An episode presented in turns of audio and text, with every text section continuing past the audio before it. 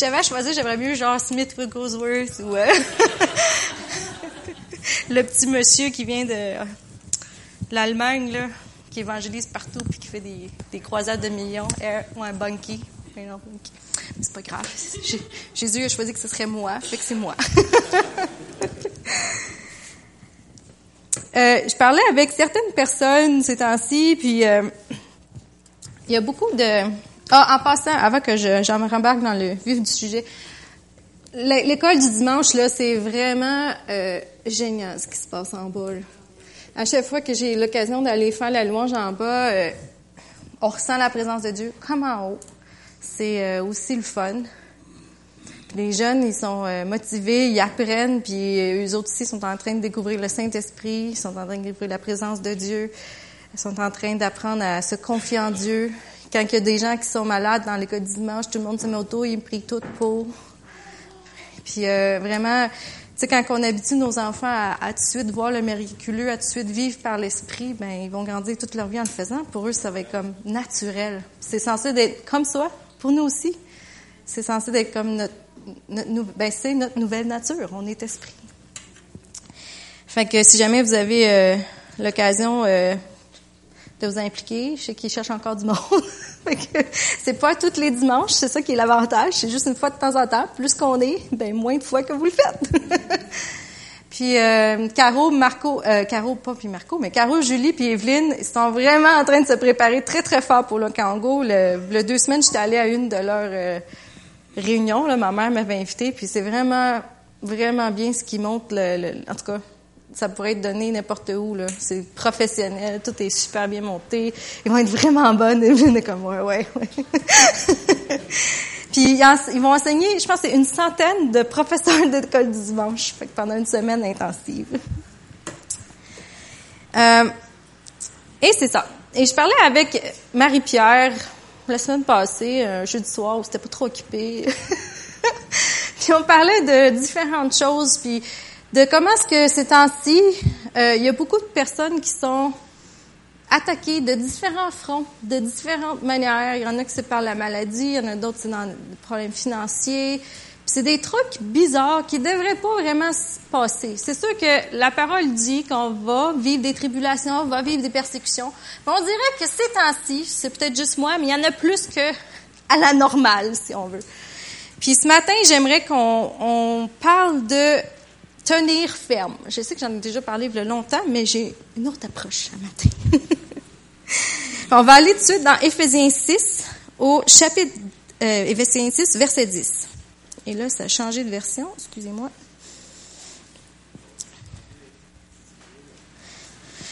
Au reste, soyez puissants dans le Seigneur par sa force souveraine. Revêtez toutes les armes de Dieu afin de pouvoir tenir bon ou tenir ferme devant les manœuvres du diable. En effet, ce n'est pas contre le sang et la chair que nous luttons, mais contre les principautés, contre les autorités, contre les pouvoirs de ce monde de ténèbres, contre les puissances spirituelles mauvaises qui sont dans les lieux célestes. Prenez donc toutes les armes de Dieu afin que vous puissiez résister dans le jour mauvais et après avoir tout mis en œuvre, tenez ferme. Oui, tenez ferme, saignez vos reins de vérité et revêtez la cuirasse de la justice. Mettez pour chaussures à vos pieds les bonnes dispositions que donne la bonne nouvelle de la paix. Prenez en toutes circonstances le bouclier de la foi avec lequel vous pourrez éteindre tous les traits enflammés du mauvais. Prenez aussi le casque du salut et l'épée de l'esprit qui est la parole de Dieu. Dans ces sept versets-là, il dit trois fois tenir ferme. Tenir ferme, ça veut pas dire reculer. Ça veut pas dire, oups, j'ai un obstacle, va faire un détour. Tenir ferme, ça veut dire que tu restes là. Puis dans, dans une armée, quand les soldats ils vont au front, puis c'est la, première rangée de soldats qui attaquent, ils reculent pas, à moins que le, le, le, dirigeant ou le caporal de l'armée dise OK, venez-vous-en. Ils reculent pas. Leur job, là, c'est que qu'il y en ait un qui tombe à côté, un autre à l'autre côté. Moi, il faut que je reste là, puis je continue d'avancer. Puis un soldat, c'est pas euh, en train de dire euh, non, ça tient là, puis ça y va, puis ça n'a pas le temps de réfléchir, parce que des fois, il y en a un qui s'en vient par en arrière, puis il frappe par en arrière. Il voit tout partout vite, vite, mais il reste sur son terrain, puis il avance aussitôt qu'il peut, mais il recule pas. Ça fait pas partie de sa job. S'il recule, il est congédié. puis nous, en tant que chrétiens, on fait partie de l'armée de Dieu, puis Dieu nous appelle à tenir ferme. Que la situation est bien et mal, on tient ferme. Je sais que c'est pas toujours facile. Je sais qu'on vit toutes des difficultés, mais on n'est pas tout seul là-dedans. C'est ça qui est le fun. On a des aides. La Bible, elle nous dit que le Saint-Esprit, quand on prie en langue par l'Esprit, il nous révèle les choses cachées de Dieu. Ça, on le voit dans 1 Corinthiens 2.10. Le Saint-Esprit, c'est notre aide. ça dit aussi que quand on n'est pas capable de prier avec notre intelligence humaine, qu'on ne sait plus quoi dire, est-ce que ça vous est déjà arrivé d'être dans une situation où ça va tellement mal que vous n'êtes même plus capable de dire ce que vous voulez, ce que vous voulez pas, ce que Dieu faut, vous savez plus quoi faire, tu? Ça nous arrive des fois, moi ça m'est déjà arrivé. Puis qu'est-ce qu'on fait? Quand on prie en langue, c'est le Saint-Esprit qui va au travers de nos supplications, de, il parle de nos grognements même, il prie au travers de nous, puis lui, il sait exactement quoi prier pour que la situation change c'est tout un aide, ça. Ça veut dire qu'on n'a plus besoin de se confier dans notre tête. On se confie dans le Dieu, dans le Saint-Esprit, puis lui, c'est quoi prier. Puis souvent, quand on prie en langue, c'est pour ça que j'en parle souvent, c'est important. Parce qu'on prie par l'Esprit de Dieu, puis l'Esprit qui connaît toutes les choses cachées de Dieu, qui sonde les choses de Dieu, qui sonde nos cœurs, va prier au travers de nous, puis il aplanit le sentier. Il prépare les choses. Il va ôter ce qui doit être ôté. Il va mettre en place ce qui doit être mis en place. Il va ouvrir les portes qu'il faut qu'elles soient ouvertes. Il va fermer ce qu'il faut que soit fermé. Puis, on est vraiment bénis dans cette église d'avoir des personnes qui viennent intercéder d'une manière régulière. Puis, ils intercèdent pour des choses qui, oui, sont au courant des besoins. Puis, il y a d'autres besoins qui sont même pas au courant mais parce qu'ils prient par l'Esprit, parce qu'on a un seul Saint-Esprit qui communique au travers de nous, ils sont en train de prier pour chacun de vous, pour les batailles que vous avez, pour les choses que vous allez accomplir. C'est fun! le Saint-Esprit, c'est notre aide. Puis, on va aller dans Romains 8, 26, 27 pour que vous dire que j'ai pas juste inventé ça, mais c'est vraiment écrit. Acte Romains.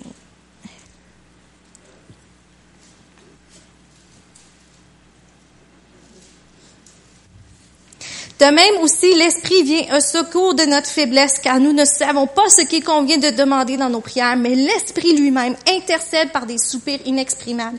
Et celui qui sonde les cœurs, c'est à quoi tend l'Esprit. C'est selon Dieu qu'il intercède en faveur des saints. Hey, c'est fun! Parce que nous, on est limité par notre intelligence humaine. Ah, il y a des choses qu'on ne peut pas imaginer, qu'on peut pas concevoir. Il y a des choses que des fois on voit pas. Mais le Saint-Esprit, lui, les connaît parce que Dieu lui révèle. C'est super important de prier en langue. C'est super important de vivre par l'Esprit parce que ça va tellement plus facilement. dans Éphésiens, on prie souvent Or à celui par qui qui peut plus que tout ce que je peux imaginer et même penser.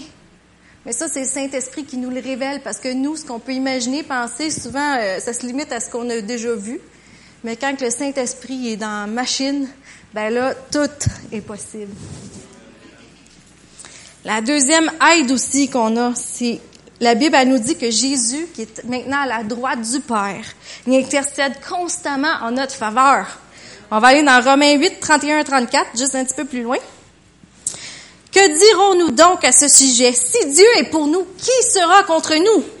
Lui qui n'a pas épargné son propre Fils, mais qui l'a livré pour nous tous, comment ne nous donnera-t-il pas aussi tout avec lui par grâce? Qui accusera ceux que Dieu a choisis? C'est Dieu qui justifie. Qui condamnera? C'est Jésus-Christ qui est mort. Bien plus, il s'est réveillé. Il est à la droite de Dieu. Réveillé, il est ressuscité des morts. il est à la droite de Dieu et il intercède pour nous. Ça nous dit que Jésus, c'est notre avocat auprès du Père. Puis il nous coûte pas 150 pièces de l'heure, il est gratis. Puis il est là constamment, c'est sa job maintenant. Maintenant qu'il a tout accompli ce qu'il avait à faire sur la terre, il est retourné là, il est à côté du, du Père de Dieu, puis il intercède pour nous. Hébreu 4, 14 à 16.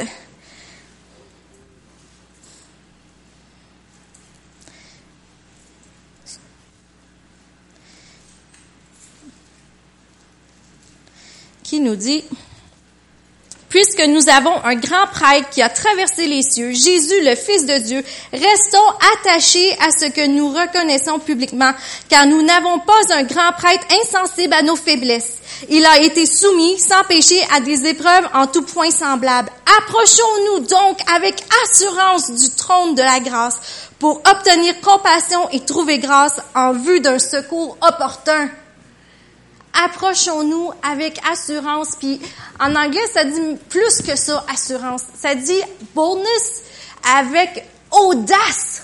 Ça, là, ça veut pas dire, ah, oh, je suis sûr que Dieu va m'aider. Non, de l'audace, ça, ça veut dire que quand tu es audacieux, tu vas aller demander euh, des affaires que tu devrais pas demander.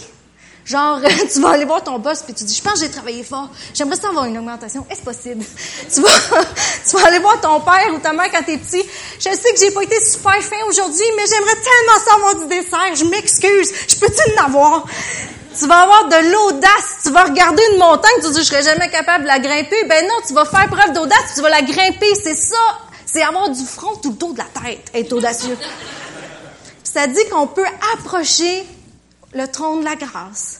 Le trône de la grâce, ça, c'est où est-ce que Dieu a envoyé son Fils Jésus, puis son sang a coulé, ce qui fait que quand on est en dessous de ça, parce qu'on lui a donné notre vie, on est couvert par son sang.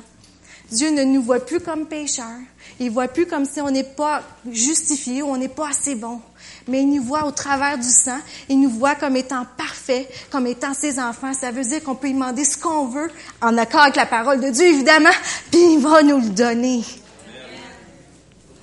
c'est deux bonnes aides, ça. Puis en plus de ça, Jésus, quand il est venu sur la terre, ça nous dit ici, puis on le sait, il a connu tout ce que nous, on connaît. Les tentations, les grippes, les rhumes, les maladies. Il a tout vu ça. Chicaner avec du monde, pas s'entendre. Mais lui, il a été parfait, par exemple. Ça, c'est une chose que nous, on n'a pas faite. Mais il a été tenté tout comme chacun d'entre nous. Fait qu'il comprend ce qu'on vit. Et c'est pas pour lui... Euh, Oh, boy, je sais pas pourquoi ils chialent, les autres.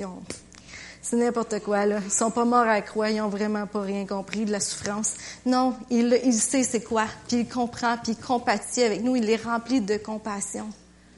Fait que cet avocat-là qui est auprès du Père, avec nous, il nous aime tellement.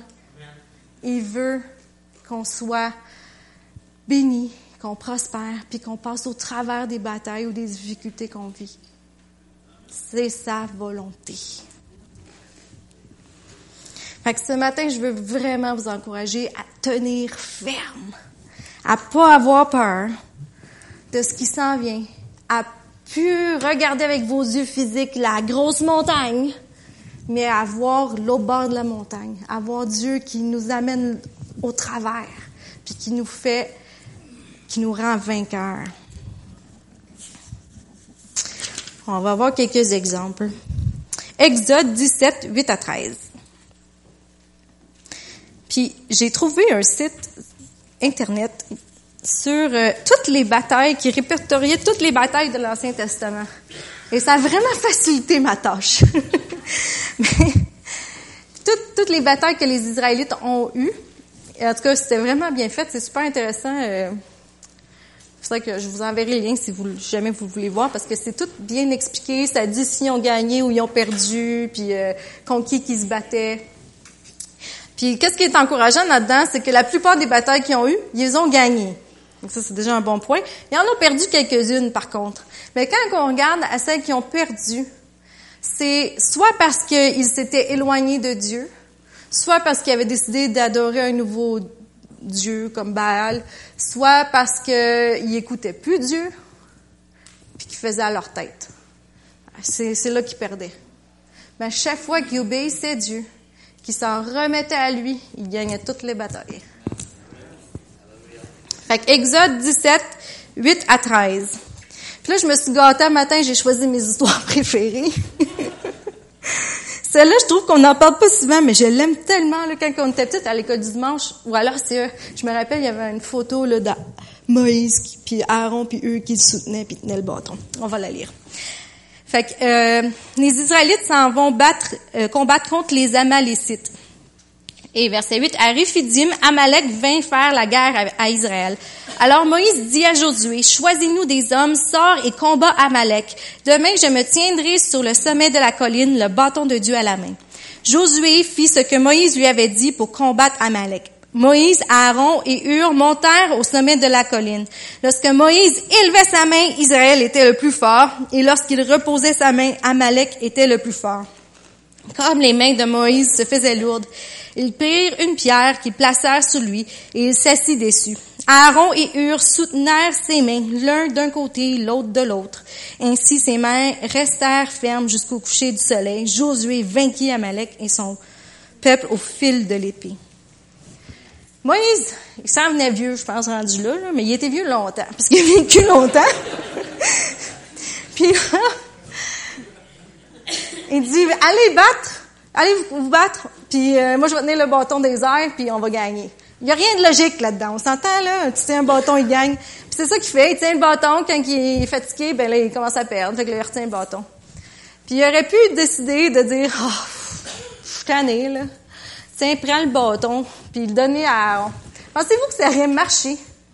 Non, je pense pas, moi non plus. Parce que Dieu avait, c'était la job à Moïse. Il l'avait donné à Moïse. Puis au lieu d'abandonner parce qu'il était fatigué, il y a eu deux aides qui sont venues. Hey, deux aides. Ça vous fait-tu penser à des aides que nous, on a? Je trouve tellement que c'est une belle image. On voit que Moïse est fatigué, fait que là, ils mettent une grosse roche, là, j'imagine une grosse roche qui tombe, puis il tourne sur un genre de bain, il s'accote dessus, c'est ça. L'autre, il supporte d'un, l'autre, il supporte de là. Il y a quasiment plus de poids à tenir parce que c'est eux autres qui, le tiennent, puis qui le backent, puis qui, ben c'est ça, avec aujourd'hui, nous, on n'a pas Aaron et Hur, mais on a le Saint-Esprit, puis on a Jésus. Puis le, bâton, c'est comme si ça représentait notre foi. Fait que nous, on élève notre foi dans les airs. On dit, moi, j'ai, confiance en toi, Dieu, pour telle situation dans ma vie ou dans ma famille. Puis le Saint-Esprit vient, il nous aide. Jésus, qui est au ciel, est notre avocat, puis intercède pour nous. Puis ils vont nous supporter jusqu'à temps que la victoire vienne. C'est-tu pas le fun? Puis la, victoire dans cette bataille-là, c'est le résultat direct de la force humaine? Non, c'est surnaturel, exactement. Il n'y a rien de logique là-dedans, un bâton. Hein?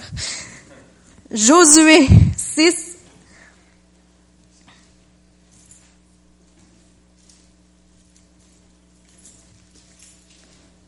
Verset 1. Jéricho. Je l'aime celle aussi. Jéricho était complètement fermé devant les Israélites. Personne n'en sortait et personne n'y entrait. Le Seigneur dit à Josué, regarde, je t'ai livré Jéricho, son roi, les vaillants guerriers. Vous tous, les hommes de guerre, vous ferez le tour de la ville. Vous tournerez une fois autour de la ville. Tu feras ainsi pendant six jours.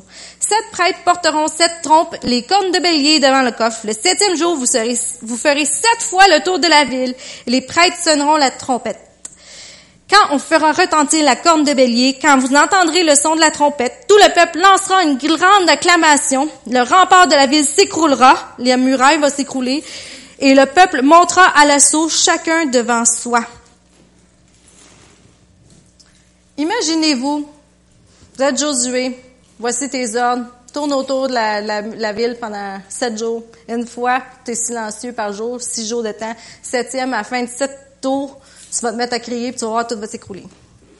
Josué avait vu Dieu à l'œuvre, parce qu'il était toujours avec Moïse, puis il avait... Fait moi, je pense que Josué, il était tellement habitué de voir le miraculeux que lui, dans sa tête, c'est fine, c'est ça qu'il dit, c'est ça qu'on fait. Mais là, imaginez-vous que vous, vous êtes parti, faites partie de ceux qui doivent tourner tout le tour de la muraille. Puis là, Josué vous dit, OK, on va tourner aujourd'hui, personne ne dit un mot, on tourne une fois. Puis là, vous tournez en silence.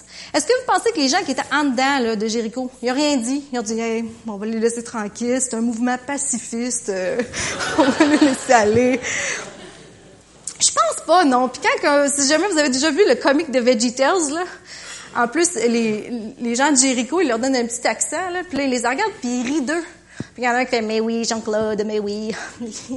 il rit de eux. Puis probablement que c'est ça qui est arrivé. Moi, je pense même qu'il devait en avoir une couple qui ont essayé de lancer des flèches ou des roches ou quelque chose. Tu sais, une armée qui tourne autour de ta ville, d'habitude, tu la laisses pas faire de même gratis. Là, tu vas avoir une petite réaction. Mais les autres, c'est une journée. Fait que là, imaginez-vous, ils se sont fait niaiser. Deuxième journée, ils doivent se faire niaiser encore. Troisième journée, ils continuent. Quatre, cinq, six. la septième, compte de tout, faut qu'ils le fassent sept fois. Mais ils continuent de le faire. Ils ont tenu ferme parce qu'ils auraient pu décider de dire, hey, c'est n'importe quoi aujourd'hui ton affaire, là. Je peux aller faire de l'exercice ailleurs où je serai pas en danger. Non, ils ont dit, on va continuer de marcher. Puis ils l'ont fait. Et qu'est-ce qui est arrivé? La muraille s'est écroulée. Ils ont rentré. Ils ont gagné le pays. Pourquoi? Parce qu'ils ont tenu ferme, puis ont gardé confiance en ce que Dieu leur avait demandé de faire, puis en ce que, encore là, que Dieu allait agir. Deuxième question. À qui cette victoire est attribuable?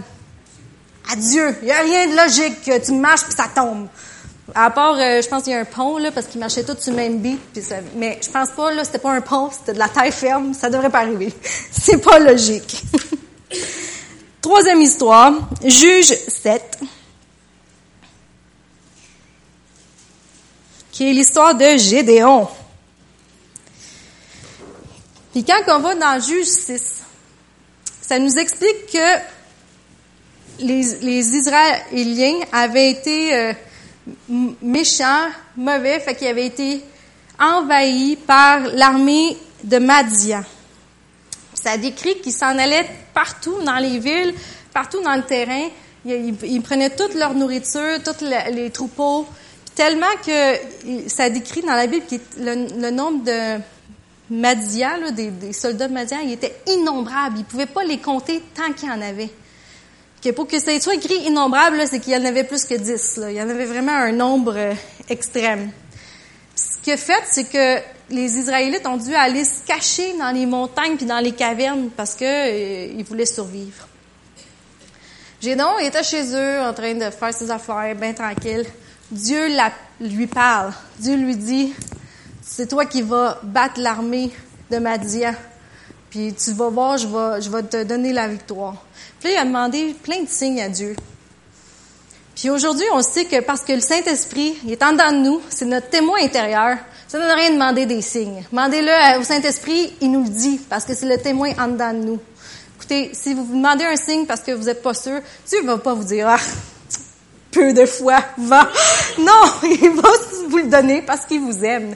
Mais vu qu'on a le Saint-Esprit en nous, on n'a plus besoin de se, de pas se contenter, mais de dépendre de signes extérieurs. On a le témoin intérieur. c'est bien plus facile. Plus qu'on passe du temps avec Dieu, avec le Saint-Esprit, plus facile que ça devient pour nous de reconnaître ces témoins-là intérieurs. Fait qu'il a demandé une coupe de signes. Dieu les a toutes donnés. Et là, Dieu lui demande, parce qu'il y avait un hôtel de Baal dans sa ville, il dit, tu vas aller, tu vas détruire l'hôtel de Baal. Il va, il fait. le lendemain matin, monde. Comment ça que notre hôtel est détruit? Non, non, non, non, non, notre hôtel de sacrifice. Puis là, ils se rendent compte que c'est Gédéon qui l'a fait. Ils vont voir le père de Gédéon. Il dit, on va tuer ton fils. Il a osé euh, détruire l'hôtel de notre Dieu.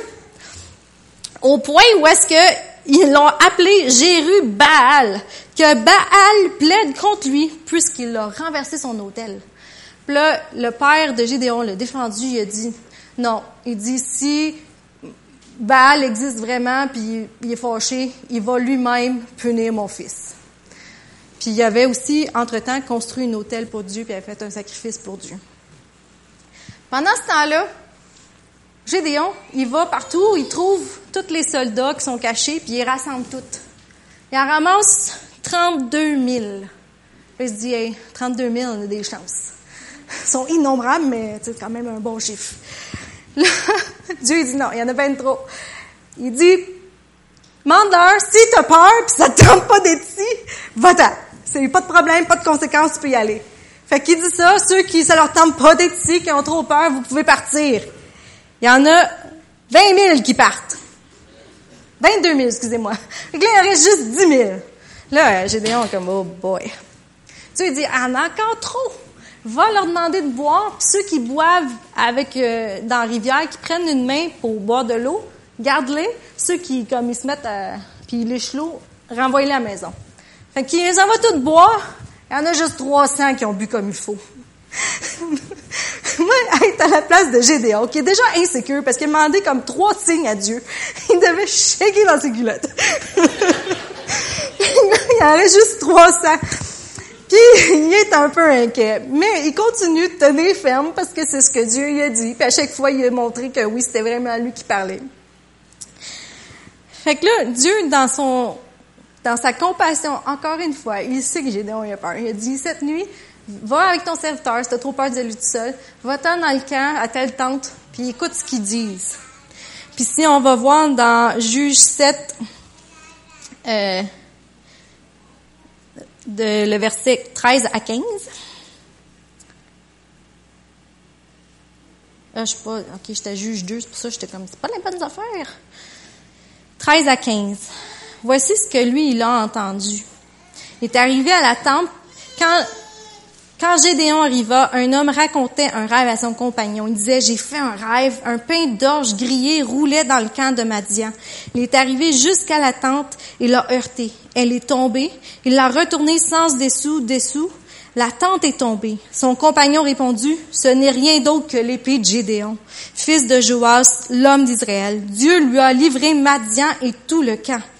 Lorsque Gédéon eut entendu le récit du rêve et son explication, il se prosterna. Puis il revint au camp d'Israël et dit, Levez-vous, le Seigneur vous a livré le camp de Madian. Ça, c'est le Dieu qu'on sert, qui connaît qu'on est inquiet des fois, qui connaît que même si ça dit pas s'inquiéter, ben des fois, c'est plus fort que nous, on dirait. Puis qui, qui, sait que des fois, on a des doutes, qu'on a des peurs. Ben lui, il, il, nous aime tellement, il est tellement compatissant envers nous, puis qui connaît, parce que Jésus a tout vécu, a tout été tenté comme nous il sait ce qu'on ressent. Fait que si vous avez besoin d'aide, il veut vous la donner. Si vous avez besoin d'un réconfort, il veut vous réconforter. ça, c'est l'Esprit de Dieu qui fait ça. Parce que c'est notre, la Bible dit que c'est lui qui, est notre réconfort, qui est notre aide quand on en a besoin, puis c'est notre ami, notre compagnon. Fait que lui, le Saint-Esprit, dans l'Ancien Testament, il n'était pas rendu là, mais fait que Dieu lui a donné des signes. Puis qu'est-ce qui est arrivé? Ils ont sonné la trompette, tout le monde a crié ensemble, ils se sont comme mis autour du camp, puis ils se sont tous entretués. Ils n'ont rien eu à faire, ils n'ont pas eu aucune bataille à faire, tout le monde s'est entretué, ils sont tous morts. Encore là, à qui la victoire est attribuable? À Dieu. Il y a juste Dieu qui ferait sonner de la trompette, puis le monde s'entretue. Parce qu'ils ont peur. Ça, c'est le Dieu qu'on sert. C'est capable de faire des victoires de même. Encore là, ça dit que le nombre était innombrable. Il n'était pas 1000, 2000, innombrable. Il était plus que 32 000, c'est sûr que ça. Puis se sont toutes, toutes, toutes entretués. C'est pas logique, là. Mais Gédéon a tenu ferme. Puis il a continué d'avancer. La dernière histoire, Daniel 3.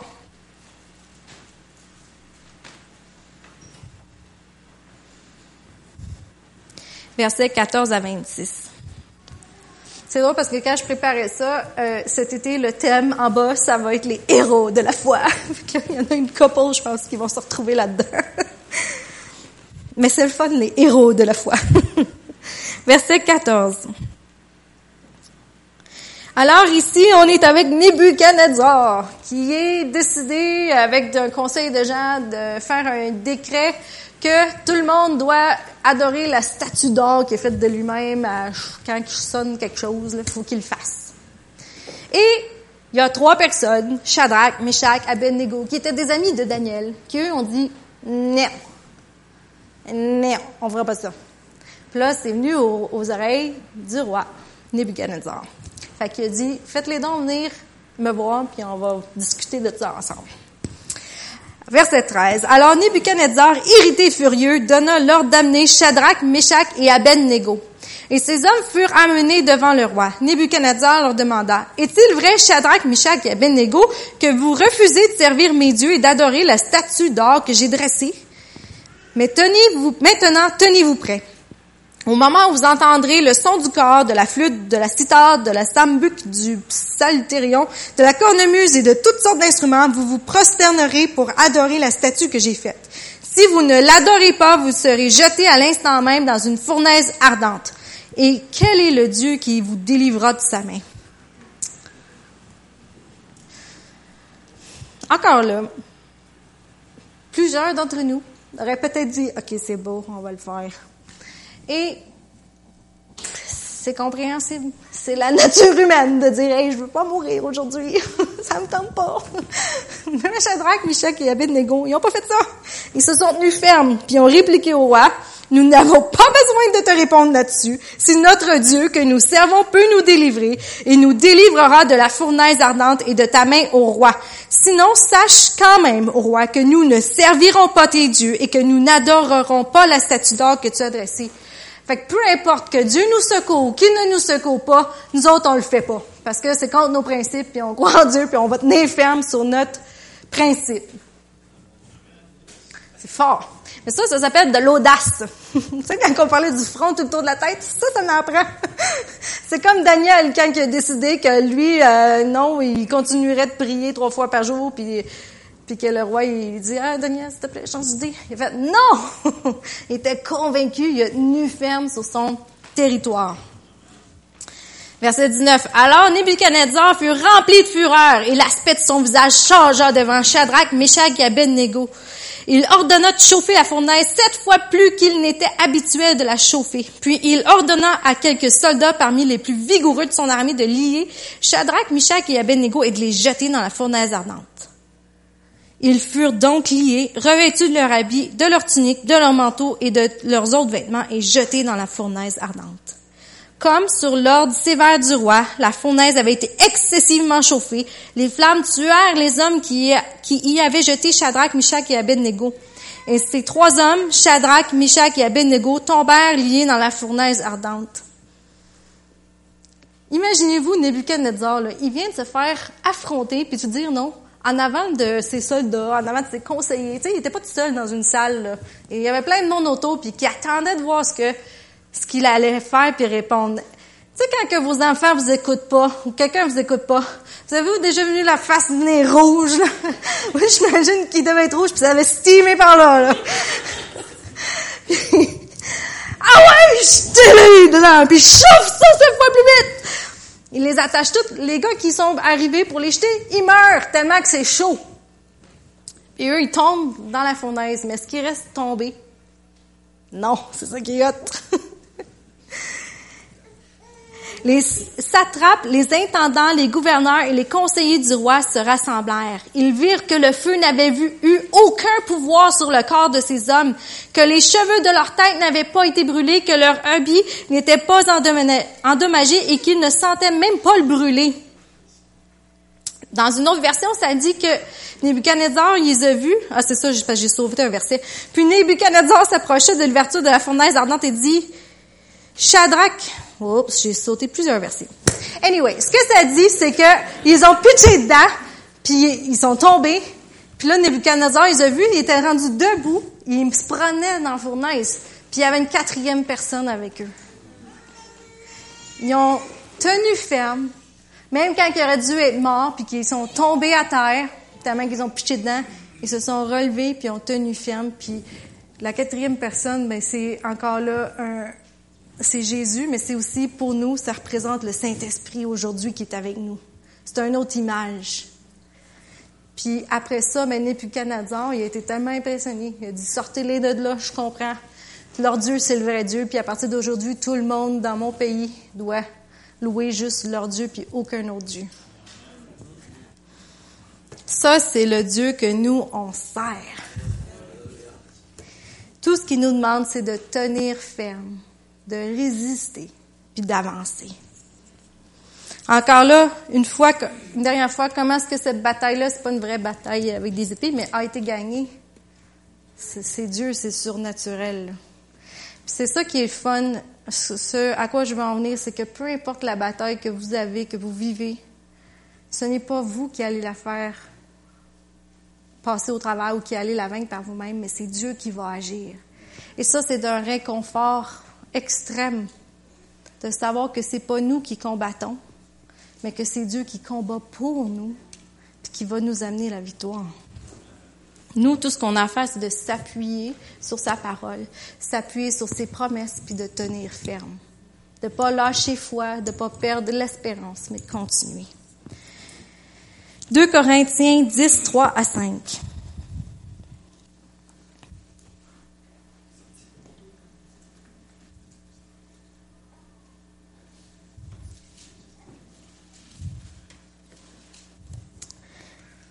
Qui dit, En effet, si c'est bien dans la chair que nous vivons, ce n'est pas selon la chair que nous combattons.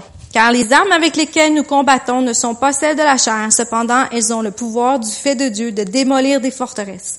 Nous démolissons les raisonnements et toute hauteur qui s'élève contre la connaissance de Dieu, et nous nous emparons de toute pensée pour l'amener captive à l'obéissance de Christ. Le combat aujourd'hui, c'est plus avec des épées. C'est surtout ici que ça se passe. C'est dans notre tête souvent que ça part. Puis c'est à nous à chaque fois que les pensées viennent, qui sont pas des pensées de Dieu, qui sont des, des, fois c'est nous-mêmes qui les inventent, d'autres fois c'est vraiment des attaques de l'ennemi, ça dépend des fois. Mais c'est à nous de vite de refuter ces pensées-là, de refuter ces, ces, ces attaques-là de l'ennemi par, par la parole, par le nom de Jésus, de venir contre ça. Puis, des fois, on va le faire une fois, ça revient plus. Des fois, ça revient. On le fait, ça revient, on le fait, ça revient, ça fait, ça revient. Est-ce que c'est parce que vous l'avez mal fait le premier coup? Non. Paul, il appelait ça des thorns, des épines, ou, ou euh, lui, dans la Bible, souvent, il dit des échardes. C'est, c'était pas une vraie écharde physique, c'est quelque chose qui vient tout le temps t'achaler pour te ralentir dans ton, dans ton plan, dans, dans ton chemin. Fait que quand on a des, pensées qui nous viennent ou des attaques qui nous viennent puis qui n'arrêtent pas de revenir, de revenir, de revenir, c'est ça que Paul décrivait comme étant des échardes. C'est des petites attaques qui viennent pour vous ralentir, pour vous faire hey, euh, oublie ça, t'es pas probablement pas dans le bon chemin parce que sinon ça serait pas difficile de même. Souvent quand on est dans le bon chemin, on dirait que ça devient plus difficile. Parce que l'ennemi, il s'attaque pas au monde qui sont tranquilles, qui font rien. sais, ils sont pas très nocifs ceux-là mais il veut pogner ceux qui sont en train d'avancer, ceux qui veulent faire la volonté de Dieu. Fait que c'est à nous, par le nom de Jésus, de refuter ces attaques-là, de refuter ces pensées-là, de venir contre la maladie, puis de dire au nom de Jésus, maladie, tu pars de mon corps. Que vous voyez le résultat là, à ce moment-là, ou qui arrive dans une semaine, ça va arriver. Puis continuez, tenez ferme. C'est pas parce que vous avez prié une fois pour la personne puis qu'elle n'a pas été guérie qu'il faut arrêter. Ça dit tenez ferme. Des fois en voyage, euh, quelqu'un qui vient puis, mettons, euh, on va vous donner un exemple. Bon, je sais plus dans quel pays, mais elle vient, elle voyait pas. Puis, tu sais, puis la personne, elle vient vers toi, puis avec le traducteur, elle veut que tu pries pour, là. Elle veut être guérie, elle veut voir. Que tu pries pour, OK, check tes yeux, check, check. Ah, rien qui marche. là, on vient de témoigner comment est-ce que Jésus guérissait les malades, puis tout ça, puis la madame ou la personne elle vient avec une attente, elle dit "Hey boy, ça doit être vrai ce qu'ils disent." Je suis là, qu'est-ce qui se passe? Là, qu'est-ce que tu fais? Qu'est-ce que tu fais? Tu viens de dire oh non, avec guéri, tu viens de dire au nom de Jésus, euh, sois guéri, yeux ouvrez-vous, ils sont pas ouverts. Ben on en recommence. C'est pas genre Ah, guéris là! Non! C'est comme au nom de Jésus, Dieu, ouvrez-vous. Tu sais, pas besoin de crier fort, là. Puis, des fois, ça prend deux, trois fois, quatre fois. Je sais pas pourquoi, mais des fois, ça prend plus qu'une fois. Mais la parole de Dieu est vraie. Dieu ne ment pas. Il est lié. Ça, c'est notre contrat avec Dieu. C'est la parole de Dieu. Puis ça dit, en mon nom, vous prierez pour les malades et ils seront guéris. Fait que vous, c'est votre job, c'est de prier pour les malades. Nous, c'est notre job. C'est de faire ça puis de se tenir ferme sur ce que la parole dit. Après ça, c'est Dieu qui guérit. Fait que ces gens-là, en plus, qui ont tellement d'attentes, qui viennent puis qui veulent être guéris, pensez-vous que Dieu veut pas les guérir? C'est pas logique.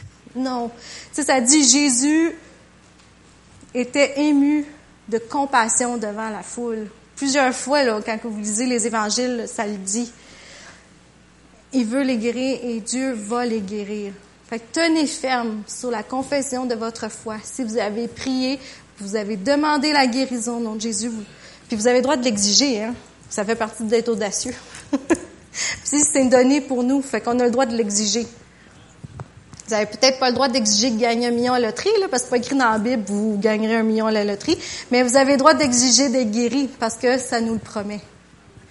Tant que vous priez avec, en, en, concordance ou euh, en accord, et voilà le bon mot, avec la parole de Dieu, avec ce que ça dit dans la Bible, ça va arriver. Si vous priez autre chose qui n'a pas rapport, ben non. Ça, c'est juste la petite distinction à faire. On va aller dans Psaume 33, 16 à 22. Ce sont des, je vous ai sorti une couple de versets qui parlent de qui Dieu est. Puis quand que vous avez des moments de détresse, c'est des bons versets à se retourner vers. Il n'y a pas de roi qui soit sauvé par une grande armée. Le vaillant guerrier n'est pas délivré par une grande force. Que le cheval assure le salut, c'est un mensonge, et toute sa vigueur ne donne pas la délivrance. L'œil du Seigneur est sur ceux qui le craignent, sur ceux qui attendent sa fidélité, afin de les délivrer de la mort et de les faire vivre pendant la famine. Nous attendons le Seigneur. Il est notre secours, notre bouclier. Oui, notre cœur se réjouit car nous avons mis notre confiance en son nom sacré. Seigneur, que ta fidélité soit sur nous comme nous t'attendons. C'est correct de s'attendre à voir Dieu agir dans nos vies, dans la situation. Parce qu'il dit de le faire. Attendez-vous, ça va arriver. Comme euh, les, euh, les disciples qui attendaient le baptême du Saint-Esprit. Ils l'attendaient dans la chambre haute. Puis, il a fini par arriver. C'est ça, c'est le Dieu qu'on sert, qui combat pour nous. Jérémie 20, 11 à 13. Un autre papier bon.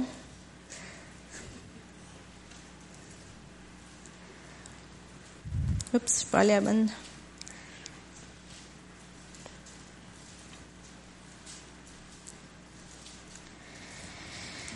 Mais le Seigneur est avec moi comme un héros vaillant. C'est pourquoi mes persécuteurs trébucheront et ne l'emporteront pas. Ils auront bien honte de n'avoir pas réussi. Ce sera une confusion pour toujours. On ne l'oubliera pas. Le Seigneur des armées sonde le juste, il voit les reins et les cœurs, que je vois ta vengeance contre eux, car c'est à toi que j'ai confié ma cause. On sert un héros vaillant. Jésus, Dieu, c'est notre héros. Puis ça dit qu'on a juste à lui confier notre cause, qu'il va s'en occuper. C'est le fun en bébite? La Bible aussi, elle nous dit de ne pas se confier dans notre propre intelligence. Ça, c'est dans Proverbe 3, versets 5 à 6. Confie-toi en l'Éternel de tout ton cœur et ne t'appuie pas sur ta sagesse. Reconnais-le dans toutes tes voies et il aplanira tes sentiers. Fait que si on se confie en l'Éternel, qu'on on ne dépend plus de nos pensées à nous, mais de ses pensées à lui. Puis, vu qu'on est qu'on a le Saint-Esprit avec nous, qu'est-ce qui est plaisant, c'est que Dieu est en nous au travers du Saint-Esprit, puis que ses pensées peuvent devenir nos pensées. Plus qu'on vit par l'Esprit, plus qu'on est dépendant de l'Esprit de Dieu, plus que nos pensées vont prendre le bord, puis qu'on va plus avoir de plus en plus les pensées de Dieu. Fait quand on va vivre des batailles, ça va être plus facile de servir de bas, ça va être plus facile de se confier tout de suite en Dieu parce que nos pensées sont plus humaines, charnelles, mais sont de plus en plus vers les pensées de Dieu, vers sa vision à lui. Puis on voit plus le physique, ben on le voit encore, mais c'est plus juste ça qu'on voit. On voit le spirituel, puis le spirituel, lui, c'est la victoire qu'on va voir au bout. Sophonie 3, 17.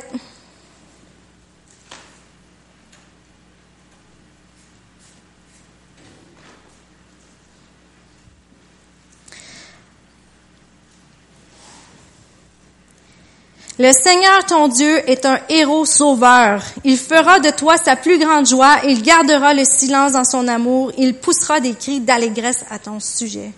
Le Seigneur, c'est mon héros sauveur. Moi, j'aime beaucoup les films d'action. Ça vient me chercher des affaires comme un héros, des batailles.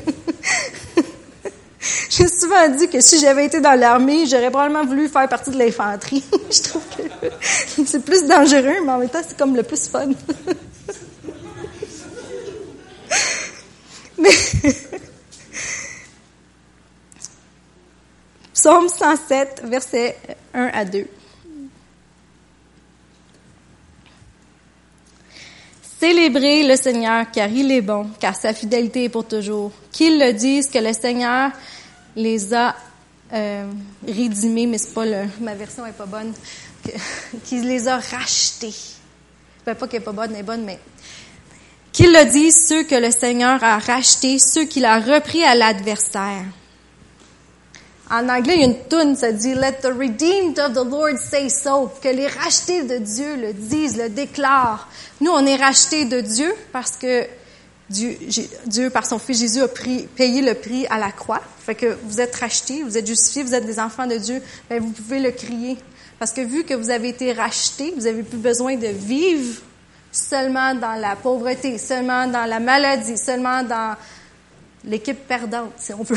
Mais maintenant, vous vous êtes racheté, vous faites partie de l'équipe gagnante.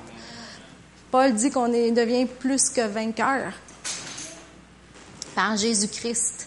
Fait que vous pouvez le déclarer, même si la situation physique que vous voyez autour de vous, c'est pas ça. Là. Vous n'êtes pas en train d'être un gagnant, héros, vaillant. Mais déclarez-le. Dites par. Ça, c'est quand on le déclare, c'est oui, des fois, on dit, je l'ai juste dit, mais avec, parce qu'il fallait que je le dise, mais mon cœur le sentait pas, mon esprit, on dirait qu'il était pas dedans. Continuez de le dire. Des fois, là, faut qu'on on se convainc de faire. Puis dites-le, dites-le, mettez-vous dans votre chambre seul, là, c'est pas grave. Puis dites-le avec assurance, déclarez-le, puis vous allez voir, ça va devenir comme une conviction dans votre cœur. Puis là, vous allez vous savoir, que vous allez savoir, que vous allez savoir que c'est ça qui va arriver, puis que ce que Dieu a dit, il va l'accomplir. Ça s'appelle un réma. C'est comme une révélation. fait que je veux vous encourager à tenir ferme. Parce que Dieu connaît vos souffrances. Il les comprend exactement. Il comprend la situation dans laquelle vous êtes. Mais vous avez un héros qui sauve, un héros vaillant avec vous. Vous avez le Saint-Esprit qui intercède au travers de vous. Vous avez Dieu qui est au ciel avec Jésus, son votre avocat. Fait que vous avez au moins quatre personnes de votre côté. Saint-Esprit, Jésus, le Père, évidemment. Vous, j'espère que vous êtes de votre côté. Et même un bonus, vous avez ici le corps de Christ qui est avec vous. Des fois, je sais que ça ne tente pas de partager nos, petits bobos ou ce qui va pas. C'est correct, là. Je suis pas très. Je suis pas un livre ouvert, moi non plus. Mais sans avoir à partager tout, des fois, si vous avez quelqu'un à qui vous confiez, dire, tu peux-tu prier pour moi? Vous n'avez pas besoin de raconter des détails. Là. Puis les intercesseurs, comme je vous disais, il y, a des, il y a des choses, des sujets qui savent spécifiquement pourquoi prier, mais il y a d'autres affaires que c'est le Saint-Esprit qui prie au travers d'eux, puis il intercède dans votre cause. Fait qu'au fond, vous avez cinq, cinq trucs qui vont vous aider. Cinq personnes qui sont autour de vous puis qui vous backent. La parole a dit si deux ou trois sont en accord, ben bing bang c'est fait. Fait que là on est rendu à cinq, c'est pas pire. fait que tenez ferme. Puis continuez. Vous êtes plus que vainqueur par Jésus-Christ. C'est ça. Je vais vous inviter à vous lever.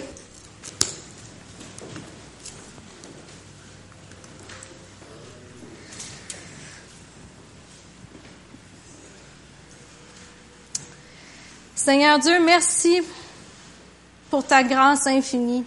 Merci pour ton amour, ta compassion envers chacun d'entre nous. Merci parce que tu connais tous les détails de nos vies. Parce que tu te soucies de chacun d'entre nous. Merci parce que le fait qu'on fasse partie de ta famille, on devient victorieux en toi. Merci Saint-Esprit parce que tu intercèdes au travers de nous. Merci Jésus parce que tu es notre avocat. Et au nom de Jésus, on déclare que les situations qui ont besoin d'être réglées dans les vies des gens ici vont être réglées. Au nom de Jésus, les portes qui doivent être ouvertes sont ouvertes. Les maladies doivent quitter ces corps maintenant. La liberté rentre dans ce lieu, rentre dans les vies, la prospérité dans le nom puissant de Jésus. Et nous allons tenir ferme jusqu'à ce que nous voyions l'accomplissement, à ce que nous vainquions la bataille dans laquelle nous nous trouvons. Et merci Seigneur parce que tu nous promets qu'on va vaincre, parce que tu fais de nous des plus que vainqueurs. Dans le nom de Jésus, Amen.